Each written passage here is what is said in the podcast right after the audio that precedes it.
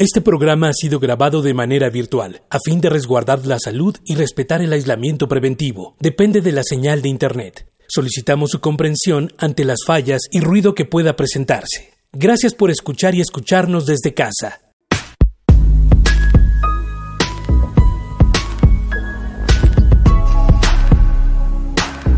Radio UNAM presenta un espacio para el diálogo y la suma de ideas. Escuchar y escucharnos. Construyendo, igualdad.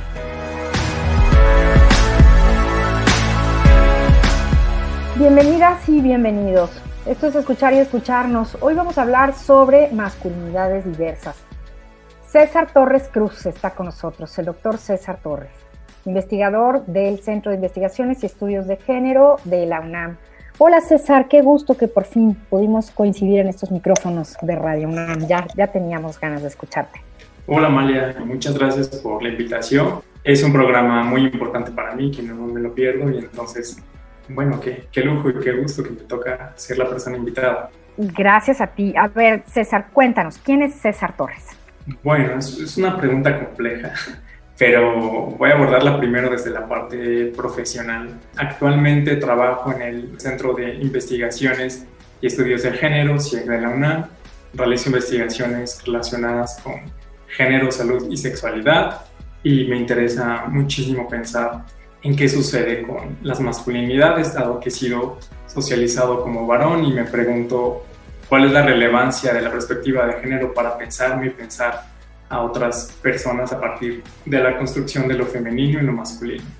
Luego, en términos ya más personales, bueno, también soy activista del movimiento de diversidad y disidencia sexual de la Ciudad de México desde hace más de una década. Me considero un desertor del patriarcado en proceso y aliado de las luchas feministas y, seguidor de, de todo lo que las feministas nos han enseñado.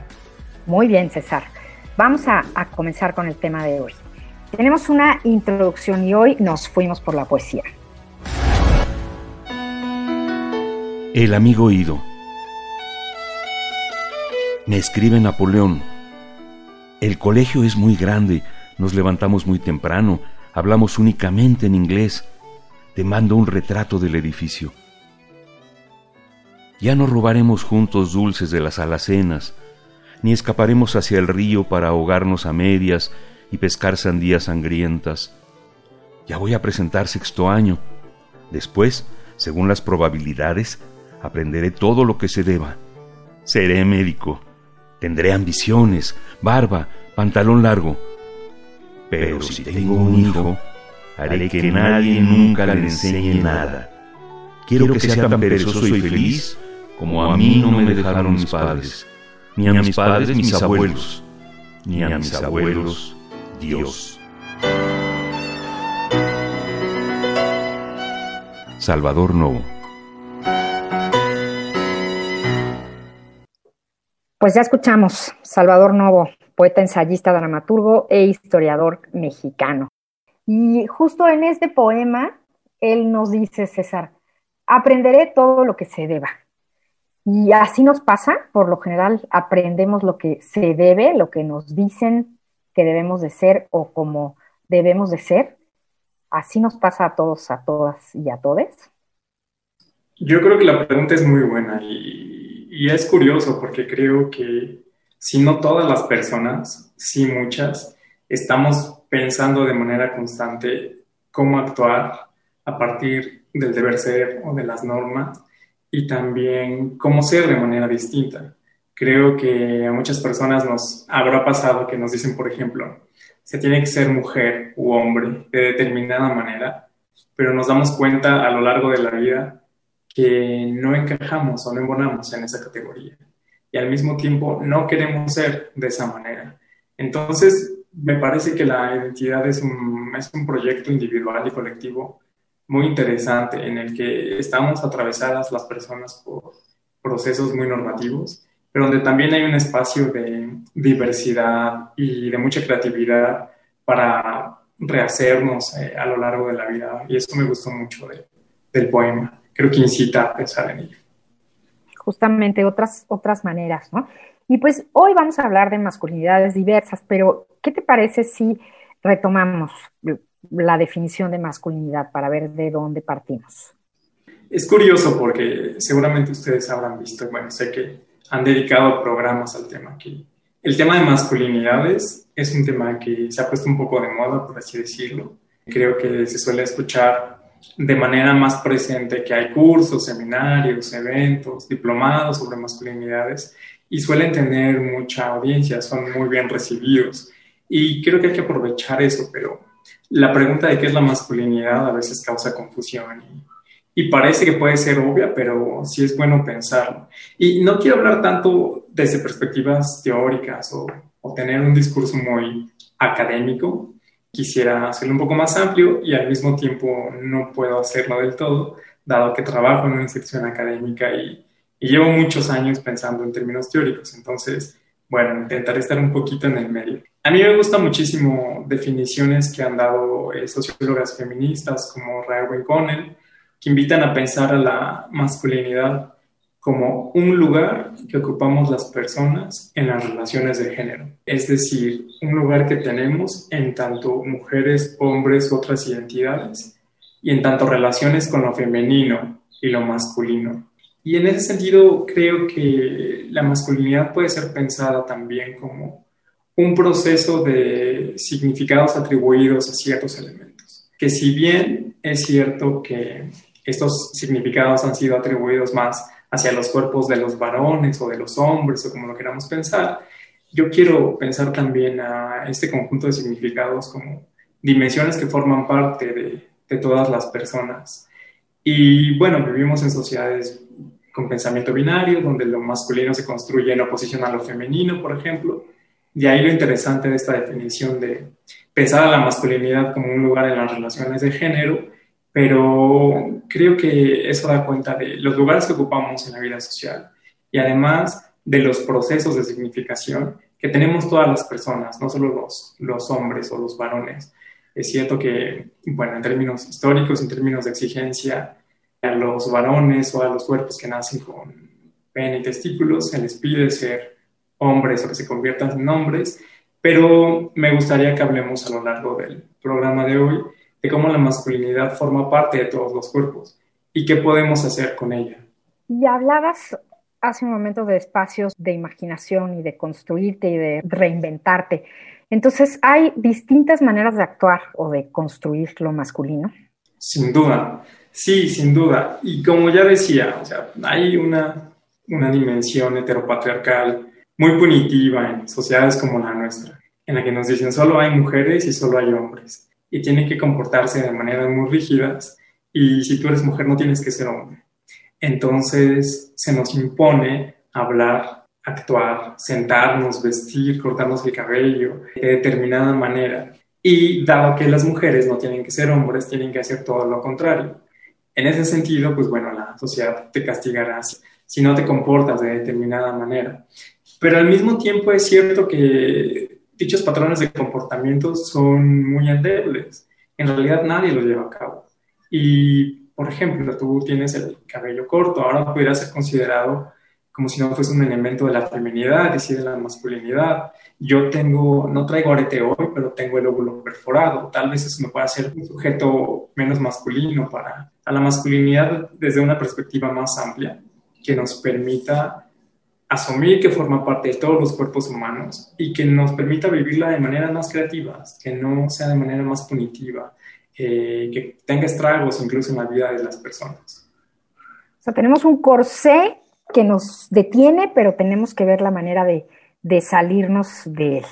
¿no? Y de todas formas lo hacemos, pero a veces fingimos que no o a veces nos enseñan que no.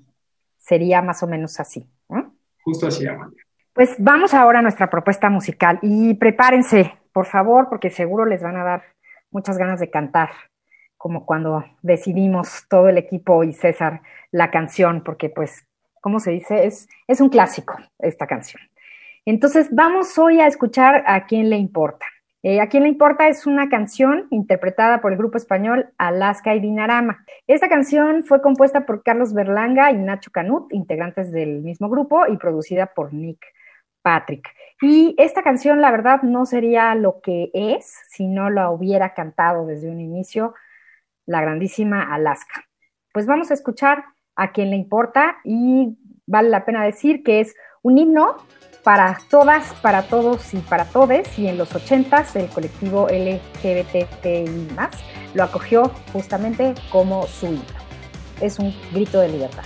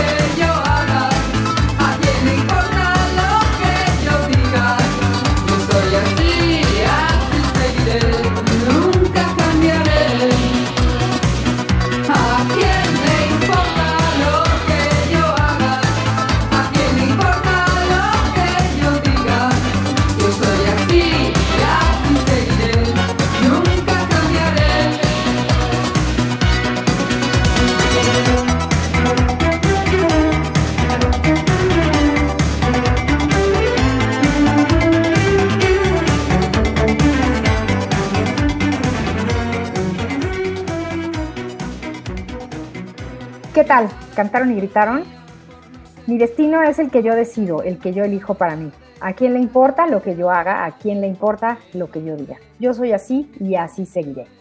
Nunca cambiaré. Entonces, ¿cambiamos o no cambiamos? ¿Qué se cambia? ¿Qué es bueno cambiar? ¿Qué pasa, César? ¿Qué pasa? ¿Qué es la disidencia sexual? Pues yo sí canté, Amalia, la verdad. Ya no me y canté y bailé. Así que agradezco mucho que, que hayan iniciado con, con, esta canción.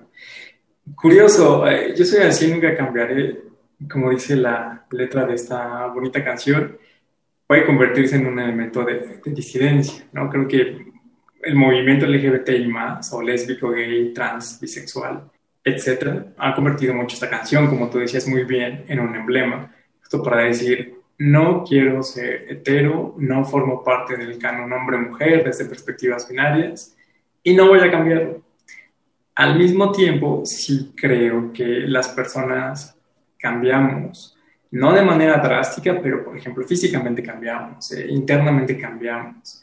Y, creo que eso es muy bueno de, tomar en cuenta y, y eso nos invita a pensar esta canción. La disidencia sexual o la diversidad sexual, como ha sido entendido también, en otros medios, puede ser entendida como este grupo de personas que cuestionan de manera explícita a la heterosexualidad y o a las divisiones binarias eh, jerárquicas y estáticas de lo femenino y lo masculino.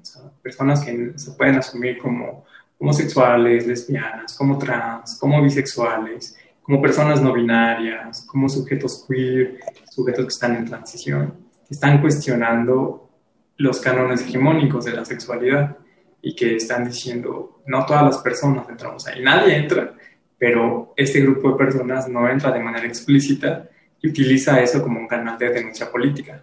¿Y qué pasa cuando no se, no se obedecen esas reglas o no se es como se espera que se sea? ¿Qué pasa con la discriminación?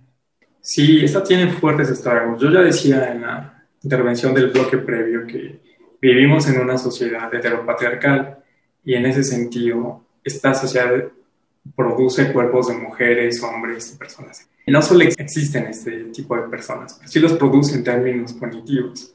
Y quien no sea así o quien no lleve su vida de esta manera, pues bueno, va a sufrir castigos sociales. Uno de ellos es la discriminación. Y esto tiene estragos muy fuertes. No estoy pensando solo en agresiones físicas o verbales, que personas que forman parte de la disidencia o diversidad sexual experimentan a lo largo de sus vidas, como insultos, gritos, empujones. También hay sanciones muchísimo más graves que terminan con la vida de estas personas. No hay que olvidar que incluso México, de acuerdo con organismos internacionales como el Observatorio de Política Sexual, que es una asociación civil que tiene sede en Brasil y en Nueva York, eh, han analizado muchísimos casos de asesinatos por LGBTI-fobia o crímenes de odio que se cometen en nuestro país, ¿no? Es decir, en este país te matan por ser mujer, porque es un país feminicida, pero también te matan por formar parte de la población LGBTI más. Y de acuerdo con esta asociación civil, México, después de Brasil, sería el segundo lugar en todo el mundo que experimente este tipo de asesinatos, muertes por LGBTI-fobia. Entonces, sí hay allí, digamos, sanciones muy fuertes, ¿no? Que van más allá de discriminación, un acto de discriminación más concreto y pueden culminar con la vida de, de seres humanos solo por ser quienes quieren ser. Esas muertes, dices, te matan por ser mujer y te matan entonces también por no ser hombre, el hombre que se esperaría, ¿no? ¿Qué papel juegan ahí los estereotipos? Muchísimos. Seguramente que ustedes ya han hablado del modelo hegemónico de masculinidad, que es también una noción de la sociología feminista, para hablar de ciertos atributos que deberían formar parte de la masculinidad, que en realidad son estereotipos que nadie cumple, como ser fuerte, arriesgado. Y es curioso porque estos estereotipos se convierten en camisa de fuerza. Y además voy a ampliar un poquito el panorama. Yo decía que países como México, sumamente machistas, te mueres si eres mujer, pero también te mueres si no eres hombre, como debería serlo. Pero al mismo tiempo también te mueres si intentas ser hombre como debería serlo. ¿Por qué? Porque si, por ejemplo, vemos las primeras causas de muerte en México, los hombres se mueren entre los 15 y los 50 años por agresión. Esa es la primera causa de muerte. Luego vendrían accidentes de tránsito vehicular, porque los hombres suelen conducir ebrios. Y luego vendrían eh, enfermedades hepáticas asociadas a cirrosis.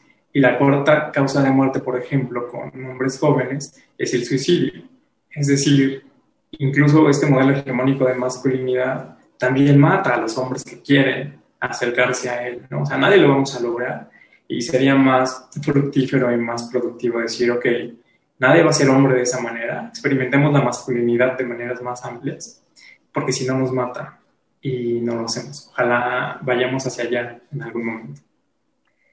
Porque pareciera que esa masculinidad hegemónica les mantendría, entre comillas, a salvo, ¿no? Pero no, no es así. Los riesgos son, son muchísimos. Pues tenemos varias sugerencias para hoy.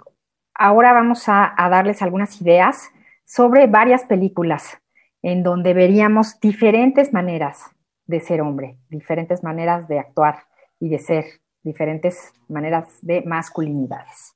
Escuchen. Reflexionemos sobre los distintos modos de ser hombre con estas recomendaciones cinéfilas. Boys Don't Cry. Los chicos no lloran. Brandon Tena, un hombre transgénero, parece encontrarse a sí mismo en su nueva identidad masculina. Film de 1999 dirigida por Kimberly Pierce. Billy Elliot. ¿Quién no conoce la historia de Billy? Un chico que toma lecciones de box por petición de su padre. Pero, irónicamente, en ese camino descubre su pasión y talento por el ballet. Cuando su padre descubre su nueva afición, Billy tendrá que afrontarse a los estereotipos. Billy Elliot, película dirigida por Stephen Daldry en el año 2000. Tomboy, el segundo film de Celine Sisiama, cuenta la historia de Lori, una niña de 10 años que al mudarse adopta un nuevo aspecto con el que parece un chico y jugará con ese nuevo rol adquirido. ¿Qué sucederá cuando sus nuevos amigos del vecindario descubran su verdadero género? No te pierdas Tomboy, film francés de 2011. Pues ahí está, ahora sí, varias opciones para ver. Si no tienen tiempo hoy, contémplenlas para el fin de semana, las encuentran en diferentes páginas o plataformas en Internet. Algunas de ellas son ya clásicos sobre el tema de las diferentes maneras de, de ser hombre. Y César, hablábamos de diversidad. ¿Se podría hablar de cruces entre estas diversidades? O sea, podríamos A mí me gusta a veces pensar que cada persona pudiera construir ¿no? su, su manera de ser, de querer, de, de existir. ¿Cómo se cruzan estas diversidades? De manera muy amplia y de manera muy curiosa en el mejor sentido. Y creo que justo las recomendaciones de películas, ya vi todas, dan cuenta de ello. Y aquí quiero pensarlo en dos sentidos, en las distintas maneras de ser hombre, pero también en las distintas maneras de ser una persona masculina, que no necesariamente puede ser lo mismo. Entonces vamos a ver cruces, por ejemplo, de género, orientación sexual. También esto se puede mezclar con la edad, con la etnia, etc. Por ejemplo, eh, distintas maneras de ser hombre, pues pensemos en que hay hombres femeninos, hombres feminizados, ¿no? sujetos que se asumen como hombres, pero que no se asumen como heterosexuales, por ejemplo, hombres gays y hombres que les gusta expresar feminidad, incluso hombres que se asumen como heterosexuales, pero que les gusta ser femeninos, que les gusta hacer cosas que son consideradas como femeninas, como cocinar, tejer, bailar, platicar muchísimo, hacer cosas que para muchos casos no sería visto como actividades que hace un hombre. hay hombres femeninos que quieren seguir asumiéndose como hombres, que se ven como hombres, pero que también incorporan la feminidad de maneras muy creativas, eso me parece muy interesante. En el sentido inverso, también hay mujeres masculinas que se siguen considerando como mujeres, pero que les gusta muchísimo hacer actividades catalogadas como masculinas. Por ejemplo, jugar fútbol, ser muy buenas para los deportes, ser rudas, eh, incluso ser líderes de opinión, estudiar ciencias exactas, por ejemplo, hablar en voz alta, que sean reconocidas por lo que dicen y no por la imagen física, tener el cabello muy corto, etcétera, etcétera. Y podemos pensar, claro, en, mujeres lesbianas, masculinas, mujeres que se enamoran de otras mujeres, que les gusta ser masculinas, pero también, como en el caso previo, en mujeres hetero, que son mujeres masculinas y que son muy buenas para jugar fútbol, soccer, por ejemplo.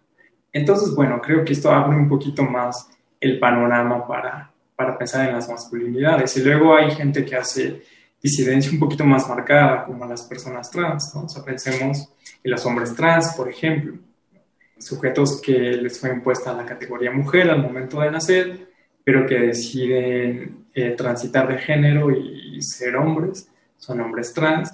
Y entonces, bueno, son sujetos que aprenden a vivir la masculinidad desde perspectivas más amplias, eh, la incorporan a su manera, se sienten bien siendo hombres, al mismo tiempo reivindican esa condición trans, ven al tránsito sexogenérico como, como un espacio creativo y de mucha innovación. Y podemos pensar en múltiples, entonces, en múltiples cruces identitarios que tenemos todas las personas, no solo las personas LGBTI más, pero que ahí están más presentes. Esto es un, un derecho, tenemos derecho a ser quienes y como queramos. ¿Qué nos protege para poder ser así? Eso es un derecho, incluso en términos de la constitución de este país, ¿no? Eh, el artículo primero, que no debe existir la discriminación en términos de raza, etnia, orientación sexual, género, y entonces cada ser humano tiene el derecho, está consagrado en la Carta Magna de este país, para ser quien quiera ser. Luego, incluso para las personas trans. hay que pensar aquí en la Ciudad de México que luego los códigos penales y civiles cambian a lo largo de, de cada entidad, pero en la Ciudad de México desde el 2018, por ejemplo, tenemos un decreto legislativo que indica que las personas que quieren transitar de género pueden hacerlo en esta ciudad solo mediante un trámite administrativo. Tienes que ir a un registro civil pides que cambien tu nombre en tus documentos oficiales, como acta de nacimiento, credencial de lector, etc. Y es un paso muy sencillo, se convierte en una serie de pasos muy fáciles. Antes de esta, de esta transformación en la legislación de nuestra ciudad, antes tenías que demostrar, por ejemplo, primero ante un psiquiatra, uno una psiquiatra, que no tenías un supuesto problema, que ha sido tomado como un diagnóstico denominado disforia de género. Y después tenías que demostrar eso, que eras una persona que estabas bien de tus facultades mentales. Es decir, eran procesos muy punitivos y altamente discriminadores. El derecho a la identidad estaba atravesado por el discurso médico y un discurso muy patologizante, gracias a esta reforma en, la constitución de nuestra ciudad, en el Código Penal Civil de nuestra ciudad, las personas que quieren transitar de género solo van a un registro civil, piden el cambio de sus documentos y listo. Entonces, eso es bueno, que como tú decías muy bien, Amalia, ya tenemos también protección en términos legales y, eso es bueno de, de, resaltar. César, ¿y qué te gusta a ti de la diversidad? ¿Qué, ¿Qué nos trae? ¿Qué nos deja? ¿Qué aporta a nuestras vidas? A mí me gusta que ver la diversidad nos permite apreciar que las prácticas de la vida cotidiana rebasan a las normas, rebasan a los estereotipos de género, porque en realidad, ya decía, todas las personas somos diversas, independientemente de la identidad de género, orientación sexual que tengamos, etnia, raza, edad, etc. La diversidad forma parte del ser humano, es una condición inherente del ser humano. En ese sentido, voltear a ver la diversidad nos permite apreciar lo que ya existe. A mí me gusta tomar en cuenta ello, pero también la libertad de ser quienes queremos ser, la capacidad de comportarnos como queramos y derrumbar los estereotipos de género, ampliar los horizontes normativos de la masculinidad se hace más que necesario. Ya lo hacemos a lo largo de nuestras vidas. Eh, será muy bueno seguir viendo mujeres masculinas, hombres femeninos, personas que no quieren ser masculinas y femeninas, sino están en el intermedio, y entender a la identidad del cuerpo como como un proyecto individual y colectivo que cambie a lo largo del tiempo, creo que será muy productivo para, para sujetos más felices incluso y para sociedades menos punitivas. Pues muchísimas gracias al doctor César Torres Cruz por estar aquí con nosotros y por compartirnos todo esto, que me quedo yo con un, un mensaje de libertad y de alegría y de esperanza. Y que cada quien sea como quiera ser. ¿no? ¿A quién le importa? Gracias, César. Y me encantó tu presentación cuando dijiste que eres un desertor del patriarcado. También me quedo con eso. Me gustó muchísimo saberlo y también por eso te respeto mucho y te tengo mucho aprecio. Gracias por acompañarnos. Gracias a ti, Emily. Sabes que el respeto y la, el aprecio y la admiración es mutua. Entonces, gracias a ti y a Carmen, a Silvia por el espacio y cuando quieran estamos en contacto. Muchas gracias. Pues esto fue por hoy, escuchar y escucharnos. Hoy hablamos de masculinidades diversas y de diversidad, porque también nos fuimos por ahí. Aquí en este programa la producción corre a cargo de Silvia Cruz Jiménez y de Carmen Sumaya y en el micrófono se despide María Amalia Fernández y les esperamos la próxima semana. Nos escuchamos el próximo miércoles.